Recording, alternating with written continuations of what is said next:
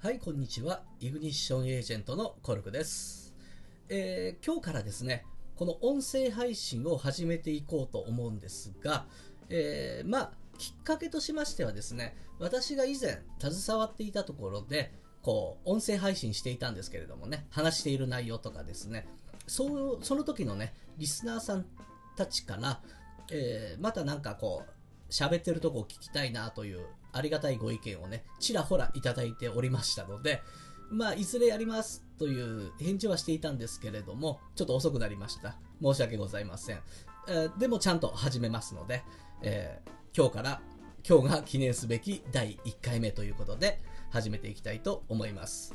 で、そうですね、まあ、私の、まあ、今の現状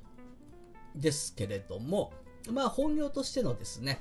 まあ、パーソナルコーチというところでですね、まあ、そんな大げさなものではなくてですね、クライアントさんとですね、パートナー契約を結んで、そのクライアントさんが、こう、目指すところ、目的や、ね、こう、こういう人生を歩みたいとか、こういう目標を達成したいとか、そのクライアントさんに合わせた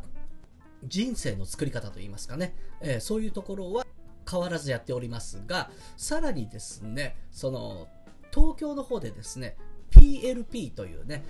事業承継をメインにしました。事業の後継者にバトンを渡すというところですね。あとはそうですね、ナンバー2の育成について、自分の右腕になる人ってすごく大事ですよね。誰が自分の右腕になってくれるかで、仕事の速度や、そういうものってね、どんどん変わっていきますもんね。そういうところを専門に扱っている場所もやっております。それと、もう本当今なんですけれども、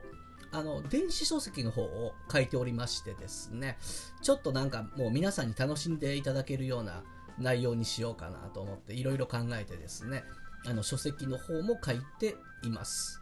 まあ、今の現状、私はそういう感じですね。その、もう一つの方の、ね、ブログの方はちょっと更新されてませんけれども、ちょっとそちらの方まで手は回らないので、こちらの方で楽しんでいただければと思います。あとそうですね、もう一つ付け加えるのであれば、あの体調はすごくいいんで、はい。以前はね、ちょっと体調崩してたりとか、ね、以前からのリスナーさんはよくご存知だと思うんですけれども、今は大丈夫です。まあそんな感じで、今あの現状のコルクでした。はい。えーで、まあ今日のテーマなんですけれども、欲というところでちょっと話したいと思うんですね。あるクライアントさんからですね、欲っていけないんですかっていうような、自分の欲ってやっぱり出さない方がいいんですか？とかっていうような質問をされましてですね、実はですね、欲っていうのはですね、そんなに悪いものだと私は捉えていません。むしろあっていいんじゃないかなと、ある方が楽しいんじゃないかなと思うんですね。例えば、こう、自分の仕事をスキルアップさせたいっていうのも欲ですし、もっと自分を磨きたい、自己成長したいというのも欲だと思うんですね。その、まあ、欲という捉え方も人それぞれあると思うんですけれども、そういうふうに見るとですね、決して欲というのはね、悪いものではなく、むしろ人生を向上させるために使うのであれば、全然いいんじゃないかと思うんですね。で、大切なことはですね、その欲が何に向いているかなんですよね。そう、その周りの人の役に立つとか自分の役に立つとか、そういう風に向いているのであれば、どんどん使うべきだ、あ、欲を持つべきでしょうし、どんどん願望とかね、希望とかね、全然持っていいと思います。で、この欲がないとですね、人というのはですね、なかなかこう、動かないというか、行動できないんですよね。このなかなか動かない行動できないというのはですね人の意志ってあんな弱いものなんですよね。こういう経験ありませんかね？こう何かしようと思いながらもずっと後回しにしていたりしようしようと思いながらも結局今の今までしてないとかですね。こういうことにチャレンジしたいんだけどとちょっとチャレンジしてみてもまあいいかという感じで三日坊主になってしまうとかですねこの何かしよう、物事を続けるというところにはね、2パターンあるんですね。一つは続けざるを得ない状況があるということですね。例えば仕事。仕事を辞めると収入がなくなり、生活というところにですね、ちょっと大打撃を受けてしまう。だから続けざるを得ないというものとですね、もう一つはですね、欲なんですね。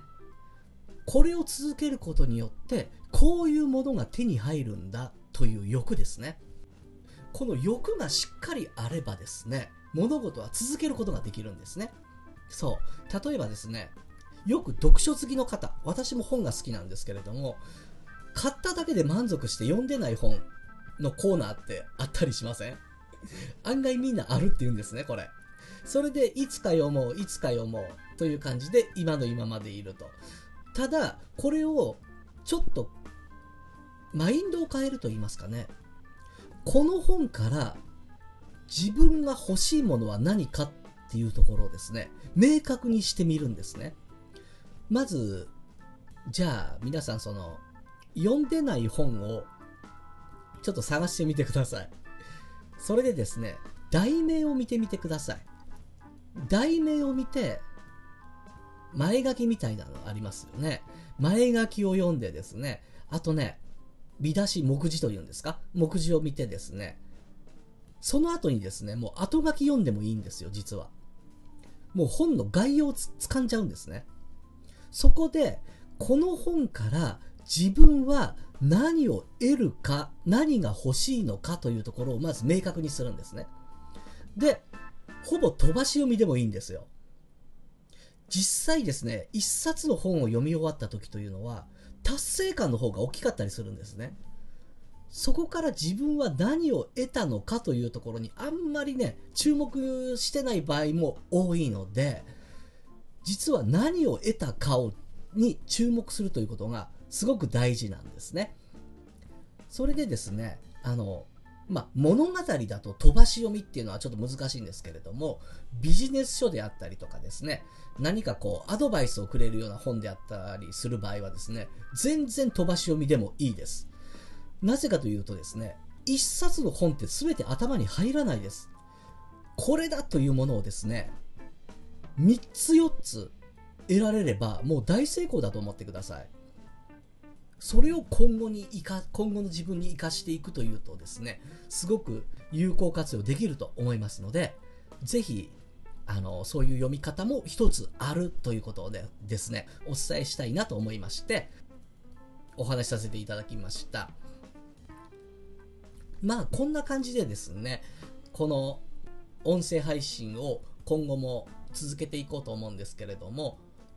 まあ、リクエストありましたらですね、こんな内容について話してほしいなと思うことがありましたらですね、リクエストいただければ、それをテーマにお話ししたいと思いますし、中にはですね、ちょっと取り上げられないものも正直あったりします。いろいろなね。あの、以前もでですね、ちょっととんでもないリクエストが来たりしまして、すべてに、のリクエストに答えられるわけではありませんけれども、気楽にですね、こんな内容の話聞いてみたいなとかっていうのがあれば、ぜひどんどんください。リクエストの場所を貼っておきますので、あの、そちらの方からいただければと思います。それでちょっと話はずれましたけれども、欲ですね。ほぼ人間だったらあるんじゃないですかっていうようなものでもありますので、欲がいいか悪いかというところに注目しなくていいと思うんですね。その欲が何に結びつくものなのかというところを考えることが一番のポイントだと思います。そうすることによって、この持っている欲が自分にとっていいものなのか、良くないものなのか、というところが見えてくると思いますので、是非参考にしてください。そういうことで今日は終わっていきたいと思います。ありがとうございました。